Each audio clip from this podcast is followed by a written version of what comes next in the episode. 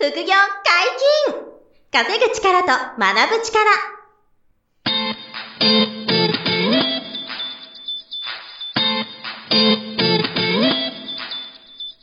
この番組は稼げるようになりたいを叶える副業アカデミーの提供でお送りいたします。副業アカデミーはあなたが副業で稼げる状態になることにコミットしたスクール。初級コースから上級コースまで様々なジャンルの副業ノウハウを学んでいただけます。詳しくは副業アカデミーで検索ください。こんにちは、小林正宏です。山本博史です。よろしくお願いします。はい、よろしくお願いします。本日も二人でお届けします。今日は何の話でしょうか？はい。えー、日光江戸村に遊びに行って衝撃が走ったと。おー、なるほど。この話をね、ちょっとさせてもらいたいと思うんですけど、はいはいはいはい。山本さん、あれです。あの、今ね、正式には、はい。あの、え江戸ワンダーランド、日光江戸村っていうのかな？っていう名前なんですけど、まあ、ぼ僕の子供の時の名前で言うと日光江戸村なんですけど、はいはいはい。ここにね、ちょっと久しぶりにたんですよ。うんあの、日光猿軍団とかがいるところです。あ、あのね、すごい近所です。あの、場所は違う、ちそうきでも近所ですよ。あの、その日光の観光地の中でうんう、んいろいろな部屋あるんですよ。そう、あの、お猿さんのテーマパークもあれば、はいはいはいなんかトリックアートみたいなものもあったりとか、はいあと温泉旅館がいっぱいあったりとかするじゃないですかうんうんうんう。んなんで、その中に日光江戸村っていう、その江戸時代の街並みを表現してて、あなるほの、な現地でその、なんですか、えっと、その当時のお侍さんがいたりとか、はいはいあはいはいの、に忍者がいたりとか、なるほど。あの、演劇が見られたりとか、はい。なんかいろいろ東映渦政みたいな感じですね。あ、まさにまさに。うんなるほどなるほどうんに似てます似てます。同じような感じ、コンセプトは。で、それにね、すっごい久しぶりに、あの、は行ったんです。まあ、うんちょっときっかけから簡単に言うと、はいあの、ふるさと納税あるじゃないですか。ほうほうほう。はいはいはいはい。で、あの、ふるさと納税で、あの、うん去年のその年末までに、うんその今年の確定申告に向けて、その僕がそれなりにちょっとこう税金払うので、はい。あの、ふ、ふるさと納税でかなりのラインナップ、いろんなものを寄付して、はい。あの、いただいた中に、はい。その、えっと、日光の観光のその割引券というか、旅行の割引券っていうのかな？なるっていうのをもらったんですよ。はい。はいはい。で、それでもう何万円も割引になるっていうチケットをもらえたので、うんうん。あ、じゃあちょっとあの、近くの旅館、ホテルを取って、うんうんうんそこで、あの、もう値引きした、そのふるさと納税でもらった割はいはいはい引券で安く泊まるっていうのができたんでそれでちょっと、あの、日光江戸村に、あの、うんその旅行がてら行ってみたみたいな。はいはい。お子さんも喜びそうですよね。あ、そうそうそう。で、そう、はい子供たちが、あの、忍者になりたいと。はいはいはい。わかります。そうで子供は忍者になりたいんです。そう、に そういうもんですからね。子供はもう忍者になりたいっていうのがもう決まってるんで。そう。で、あの、衣装もね、貸してくれるっていうので、はいはいはいあ、じゃあちょうどいいなと思って、うんうんうんあの、まあ、あんまり細かく見ずに行ったんですよ。あの、はい何も情報を取らずに。で、いきなりその日になって、日光江戸村に行ってみたら、うんあの、衝撃、衝撃が走ったんですけど、はいはいはいはい。まあ、な、何に驚いたかって結論先言っちゃうと、うん。めちゃめちゃ高いんですよ。なるほど。そう、これがちょっと今日言いたいことで、はいあの、あ、もちろんその日光江戸村のサービス全体はとても楽しかったんで、はいはいはいあの、満足度も高かったんで、これは先にちょっと言っとくんですけどね。はいはいはうんい。ただ、シンプルに、あの、めっちゃ日本円を使うなって思ったんですよ。なるほど。なるほどなるほでど。というのも、あの、まず、その、一般の個人の人が、あの、入場するときに、これ、日光江戸村さんの場合、通行手形っていうやつなんですよ。はいはいはいはいはい。なるほどなるほど。で、これ一一日通行手形みたいので、あはフリーパスみたいなやつですねそうそうそうそう、フリーパスみたいな。フリーパスみたいな、まあ、一回入場するものの料金が、はい。これ今5800円するんですね。ええー、なるほど。で、これがちょっと、まあ、日光の、その、こう、遊ぶ場所で入場するだけのコストで5800円。おおまあまあだなってまず思ったんですよ。うん、うん、うん。結構するなと思ってて、うんうんで、あのーまあ、ふその時ふと思ったのは、やっぱりディズニーランドってどうかなって思うと、はいあの、ディズニーランドって僕が子供の時ってね、4000円、4000円とか5000円だったんですうん、よ。うん、うん。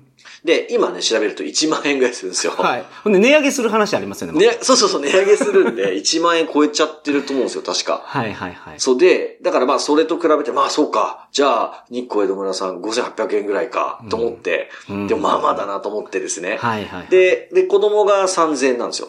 うん、うん。なるほど。そう。だから、あの、それだけで、えっと、僕、家族3人子供いて、妻と5人なんですけどね。はい、はい、はい。2万円なんですよ。5人で。なるほど。2万円超えちゃう。そう。おっと、はいはいはいみたいな。うんああ、もうじゃあ入場して2万円だと思って。で、はい中で、その衣装を借りたわけですよ。忍者になはいりたいから。はいはいはい。そう。で、子供3人に忍者になってもらったんですけど、うん。これで、えっ、とね、1万2000円 ?1 万3000円ぐらい。おー。さ3なるほど人で。。そう。はいで、この瞬間、もう入場して、衣装を着たっていう最初の30分で、はい。もう3万3000円ぐらい飛んでるんですよ。はいはいはいはい。なるほど お金が。はいはいで、まあ、そっから、じゃあ、あのーすごく、こう、子供たちがハイテンションで、ニンニンって忍者やってて、まあ、それ可愛いから、すごくいいんですけど、はい。あの、手裏剣投げたいってなるんですよ。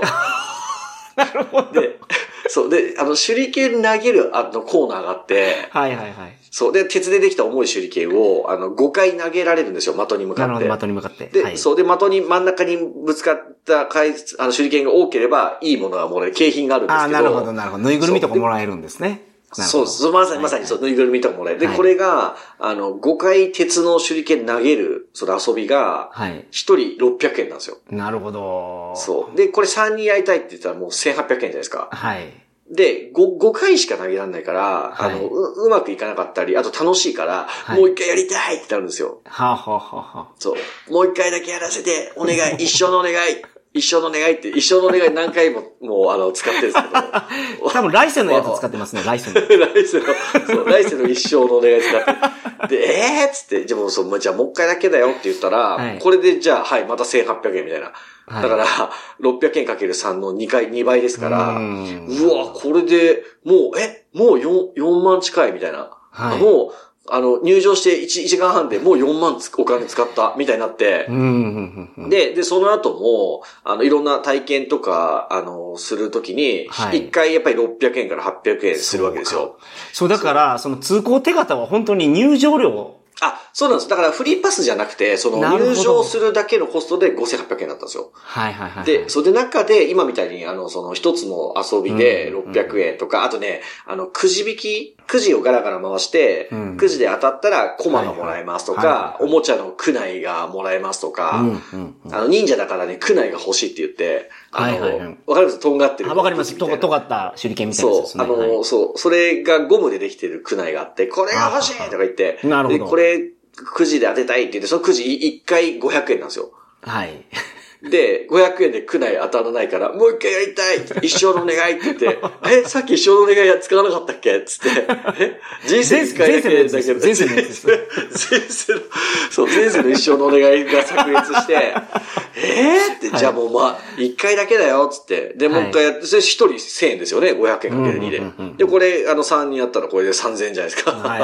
そ うそうですね。単純な話ですけど。そう、どんどんお金が減るみたいになってて、そう。で、なるほどその後、お昼食べようと思って、その中にあの、食べ物屋さんがあるわけですよ。はいはい。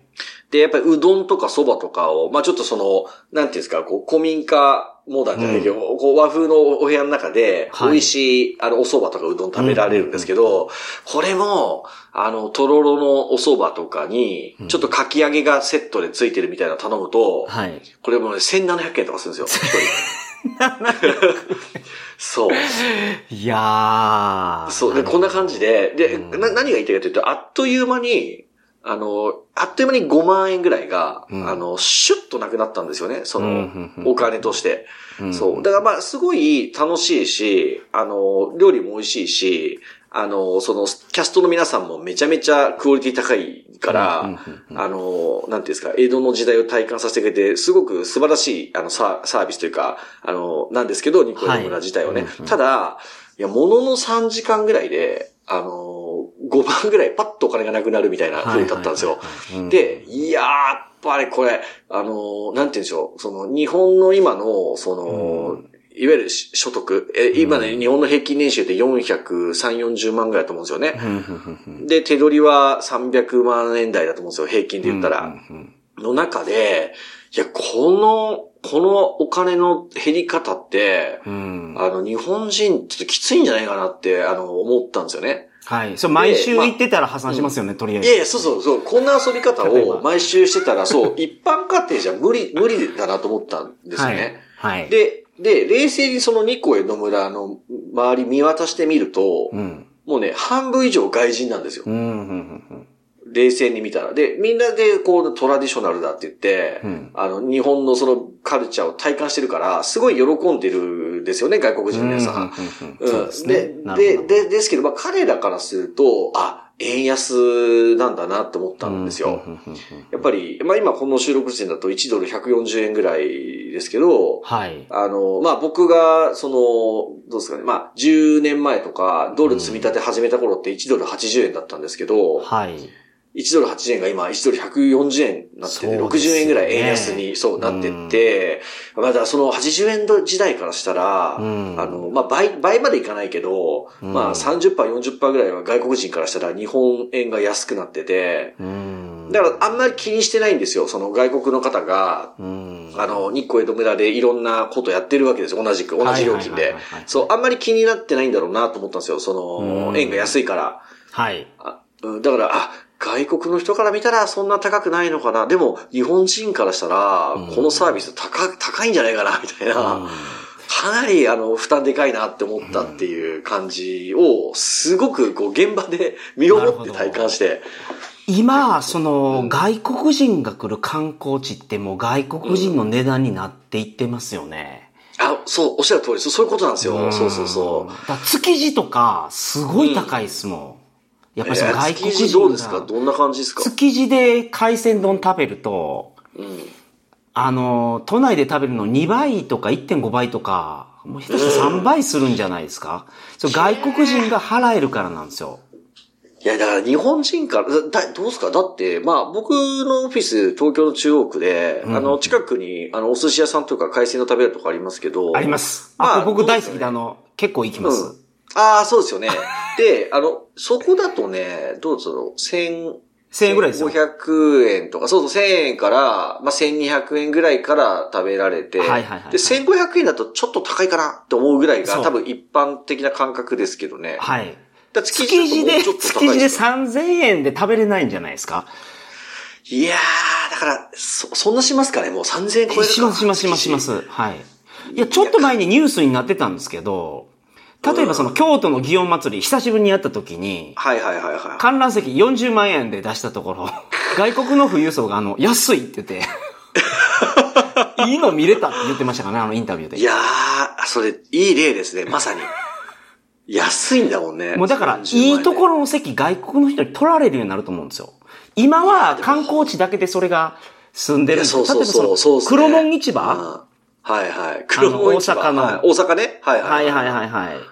ここもまあ外国人がすごく来てても、地元客からですね、批判がもう出まくってるそうなんですけど、えー、あ、外国人が多すぎるっていうこと？いや、外国人向けの価格になってるから。あ、あ、そうですか。あ外国人向けの値段になってて、高すぎるっていう批判が出てるんだ。はい。カニの足4本で3万円とかで売ってるんですよ、今。買えないやよ。ばいでしょ。カニの足4本3万円はやばいっすよね。うーん。いや、さすがにちょっとあれですよね。いや、だからす、それでも別に構いませんっていう外国人がいっぱいいるっていうね。はい。ホタテは2個で1000円。牡蠣も2個で1200円。うーわ、やばくないですかマジで。すうんすごいよね。通常の2倍から3倍の価格になってて、でもそれか観光客の方、外国の方は買えるんですよね。買える、買えるんですよ。そうそうそうそう。だからそっちにターゲットにしてるんだと思うんですけど。あの、でもなんか、やっぱり、僕があの、20代の時に会社員の時に、うんうんあの、機械を輸出する、工作機械を海外に輸出する仕事をしてたんですよね。で、海外出張ちょいちょい行かせてもらってて、はい。で、あの、例えば中国とかタイとか、うんあと韓国とかよく行ってたんですよ。うんうんうん。で、そうすると、まあ、僕らは、あの、タイとか中国行った時に、安ってめっちゃ思っていたんですよね。はいはい。うわ、こんな安く、うんあの、食事食べられるんだとか、はあこんなにあの、遊んでもこんなもんなんだっていうのがすごく多かったけど、うんあの、現地のそのタイの、あの方とか中国の方から見たら、いやいやもうこれ手が出ませんから、みたいなうんうんうん。話を当時されてたんですよ。はいはいはい。そう。いや、そ本当にそうだと思います。そ、それで、まさにそれですよね。うん。日本でそれが起こっちゃってるっていうか、そう。それがもっとどんどん起こっていくと思うんですよ。先ほど小林さんがおっしゃってたタイとか、例えばうん僕カンボジア行った時に、はいあの、プリングルスうんはあチチップですかプリングルス。チップス、そうそう、プリングルス、あのうんポテトチップスですけど、はいはいはい。こんな高いもの現地の人食べんと。外国人用やと。うん。その、まあ、僕が聞いた時のその、当時の警察官の初任給がカンボジアで、まあ、月給はい7000円ぐらいだったんですよ。うわー、そういうことですよね。はい。で、300円のプリングルス、はい。じゃないですか。で、全部外国人用なんですよ、そこに置いてるやつは。うんそういうことね。だから、現地のそのカンボジアのあのローカルの人を対象にしてないんですよね。はい。もうそもそももう海外、外国人向けの値付けだと。そうです。これもちょっと話が変わるかもしれないですけど、僕フィリピン行った時に、フィリピンのバナナ農家の方がおっしゃってましたけど、まっすぐのバナナは全部日本に行くと。へえ、はい。まっすぐで綺麗なやつは。綺麗なバナナは日本に。はいはいはい。で、曲がったやつとか、うん。あ形が揃ってないやつとかは、うんうん。フィリピンで食べると。ああ、そういうことか。なぜかっていうと、お金を払ってくれるからなんですよ。農家の方もやっぱそっちに売りますよね。そりゃ高く買ってくれる人に売りますからね。うんんもちろん。うんってなったらフィリピンのバナナ産業って実はそのフィリピンの人のためというよりは外国の人のために、もうその作られていってるわけで仕組みが。日本に売った方が高く売れるんで。うんってなったら、観光地から始まって、そういう形になってですよね。観光地は外国人向けの値段が受け入れられてますけど、ああ、なるほど、ね。もしかすると日本の街中にあるうん。コンビニの一つが、うん。実はもう外国人用のものしか置いてないような、すごい高級なものしかがうん。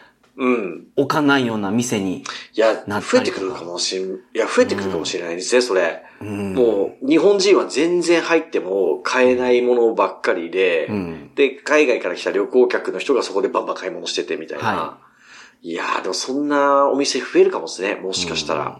で、そこの店のサービスはすごい充実してるんですよ。充実してると高いから。翻訳サービスも全部ついてて。はいはいはいはい。外国の方はもうあの10万円でも、あ、安いじゃない、このゆで卵みたいな感じで買って。ゆで卵10万円はさすがに高いかもしれないですけど。まあでも、あの、わかりやすく言うと、そういうことですよね。で、その地元の日本人たちは指を加えて見てるじゃないけど、何もそこには入れなくて、入れない。僕たちには無理な世界です、みたいになっていくっていうね。うんうん、いやでも、あり得るよな、本当に。はい。ちょっとだから我々がその20年前ぐらいに東南アジアで感じてたことを、うん今外国人が日本に来て感じてるんですから、そう。いや、本当にね、それを、この日光江戸村でめっちゃ感じました。うん。いや、これさすがに結構な負担だよなって。日本人そんなしょっちゅう来られないよなって思ってたら、うんまあ確かに外人の方が多いみたいな、周り。うん外国人ばっかりだな、みたいな時代だなって思ってて。ただまあ、あの、明らかにやっぱりその国力低下っていうか、はいあの、円が弱くなってるなっていうのをね、もうまざまざと見せつけられたなっていううか、ん、なるほど。うわ円の価値これ下がっていくなーって、うんあの、すごく思いましたよね。そのうん、日光江戸村で。いや、これ加速するだろうなと思ってて、今う後。ん。うん。うん。で、外でまあ、チャンスもあると思うんですよね。その、はい。外国の人が、その、来るインバウンドっていうニーズ、需要が、まあ、つまり高まってくるし、はい。あの、日本の食べ物が美味しくて清潔で、うん。こう、ホスピタリティも高くて、うん。でそういう、こう、強みが生きる時代にはなると思うんですけど、はい。うんまあでも逆に言うと、あの、それだけ、こう、国としても、うん日本の円の価値も、その、うんまあ世界から見たら、ちょっとこう低下していってるはい。っていう風だなーっていう危機感もちょっと感じるというか、うん。そう、だからまあ、そこにちょっとこう、なんていうか、できることからやっぱ備えていかないと、いや、そうですよ。あのーそう、本当ね、淘汰されるんじゃないかなーって、めっちゃ思いましたね。本当に。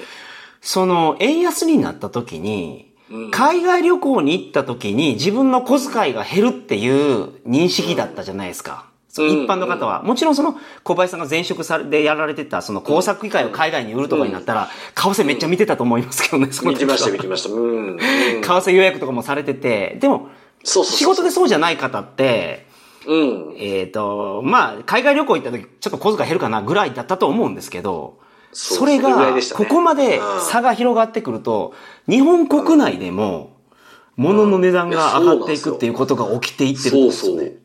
そうそう、本当にそうなんです。ううんん。だから、海外行った時なんかよりそうですよ。今、アメリカ行ったらね、日そうです本人のその、なんていうんですか、負担感っていうの、すごいと思いますよ。はい。めちゃく。ちゃ金、い鼻血出る。で、山本さんまさに今、ね、カナダにいらっしゃるから、はいあの、身をもって感じますよね、おそらく。はい。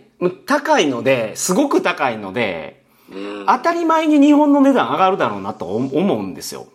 やっぱりそうなんですよね。はい。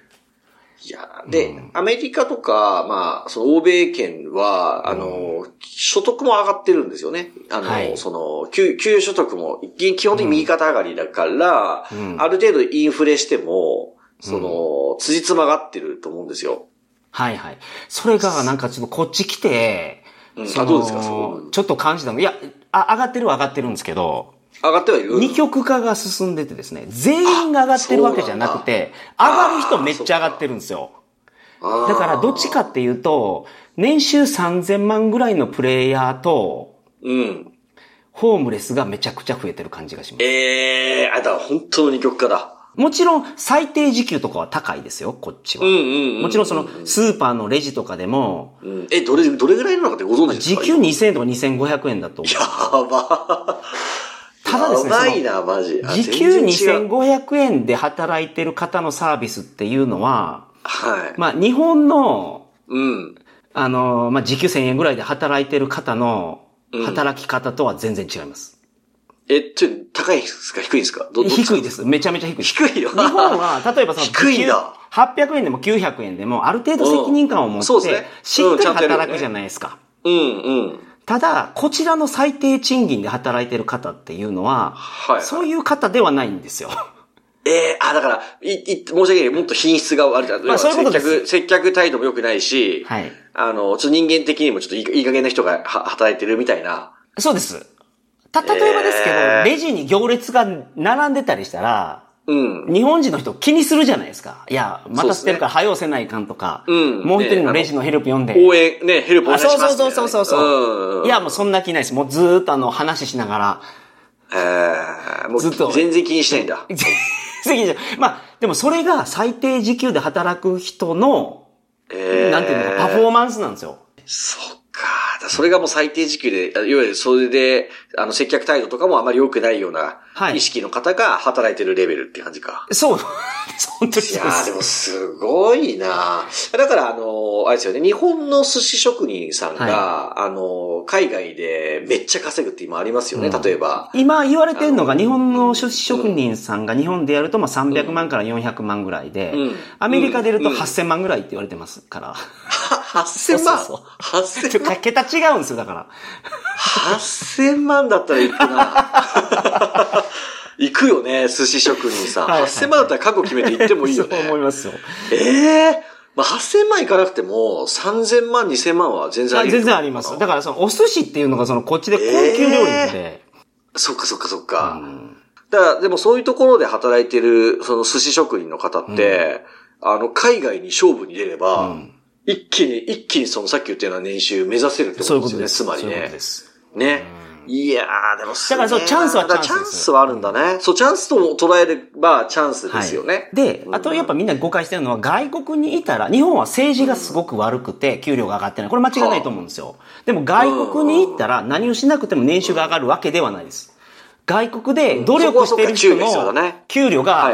ガガガガガンって上がってて引き上げてるけど、あー、なるほど。あのーまあ問題としてホームレスとかがすごい増えうん。うんてきて、増えてるんですか？うんあ、そう。だから努力して、あの、すごい所得上げまくってる人もいる一方で、あの、やっぱり努力できなかったりとか、あの、すると、えっ、と、逆にそのもうホホームレスみたいに、うんこう、もそううです二極化がすごく顕著になってるっていう感じななんですね。ってますね。これがさらに進むでしょうね。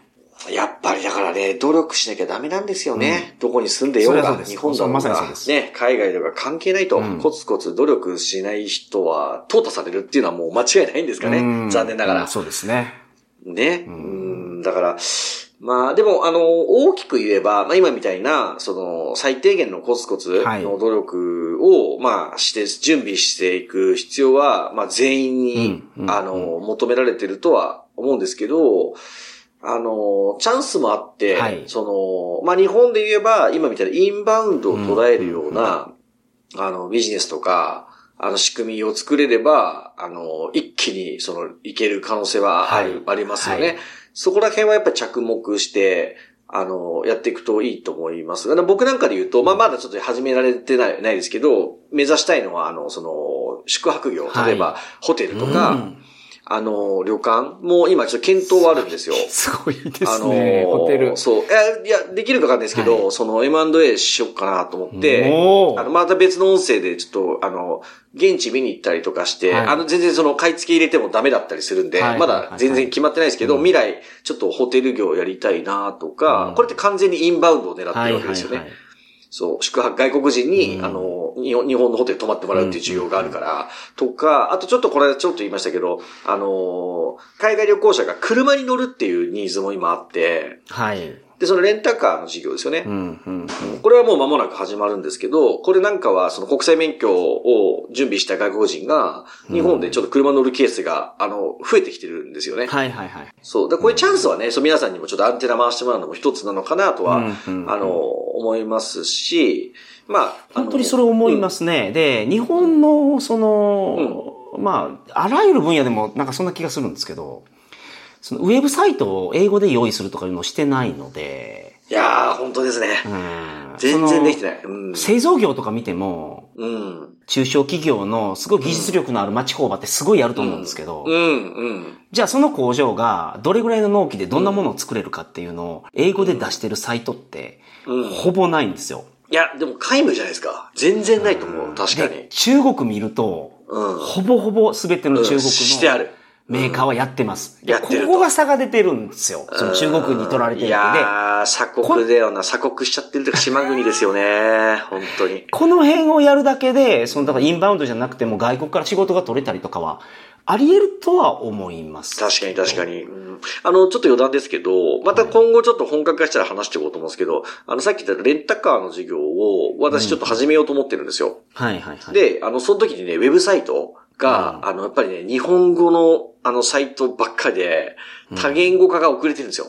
うん。あと、オペレーションも、その相談も英語では対応でき、でき、できる人が少ないとかうんうんうん、チャットが日本語しかできないとか、はいはいはい。ここもね、遅れてるんですよ。うん。だから、これやってあげるだけで、外国人はストレスなくレンタカーできるよね、と。全然違うと思いますそううね、そうそう、全然違う。はいそこもチャンスだなと思ってね。日本は日本語でしかうんできないサービスが結構あって、そう外国人困ってるんですよ。あの、外国の旅行者が来た時に、うん。次広島に行くと明日。うん。うん。で、広島東洋カープ、なんでした？広島東洋カープでしたよね。今名前変わってます？広島えカープの。広島カープって、広島東洋カープなんでしたっけ今。ちょっとあんまり僕も詳しくないですけど。ごめんなさい、広島カープの広島カープ野球のチケットが欲しいと。うん。うん。うん。うん。で、どうにかならんかって言われた時にローソン行ったらロッピーで買えるんですよ、すぐ。うん。でも全部日本語なんで。日本語ですよね。で、僕一緒について行って、ああ、そっか。買うともうすごい喜ばれました。そうですよね。これアメリカで買えなかったんですって。いやー大相撲は買えるんですって。あ前、日本に来た時、大相撲は向こうで全うん部英語のサイトがあって。英語化されて、あ、そうなそんだ。う。元、あの、向こうにいる時にチケットが用意できたと。野球はないですと。なるほど。でこっち来てから日本語で全部やらないといけないからって言ってて。まあ、こういうのも整備、整備するだけですもんね。いや、できることですからね、それは。うーん。うん、でまだまだその辺の取りこぼしが多いんでしょうね。まあ、お相撲は確かに国技だから、海外の人に見てもらう感度がもともとあって、英語化が早いんでしょうけど、い逆に、や、野球みたいな人気スポーツの方で、英語化が遅れたりするんですね。はいはい。広島のカープのまあそのチケットがロッピーだと日本語でしか予約できないみたいなね、買えないみたはいいなね。はいはいはい。そうです。ネットでもね向こうで買えないみたいな。ううんうん、だからまあそういう辺チャンスはあるなって。そうでしょうねうん、本当思いますよね。で、だからまあさっき言った通り、その逆に言うとえ円が弱くなってるし、うんに日本円のそのインフレ、インフレもやばいから、物価上昇が。はいはいはいだそういう意味でも準備しておかないと皆さんやばいし、うんうんうん逆にチャンスもあるから、ね、今からそういうふうにこう自分で何ができるかなとか、インバウンド系に関われたら何か面白いことないかなとかね、うんうんこの辺のアンテナ回してもらうのはすごくいいのかなと。はい。まあ皆さんに参考にしてもらえたらなというところがね、ちょっと今回ちょっとあの、日光江戸村行った時に 感じたことってことで、はいはいはいはいお話しさせていただきましたと。はい。はい。本日もお疲れ様でした。はい、ありがとうございました。副業解禁稼ぐ力と学ぶ力、そろそろお別れのお時間です。お相手は小林正宏と。山本博史でした。さよなら。さよなら。この番組では皆様からのご質問を大募集しております。副業に関する疑問、質問など、副業アカデミーウェブサイト、ポッドキャストページ内のメールフォームよりお送りくださいませ。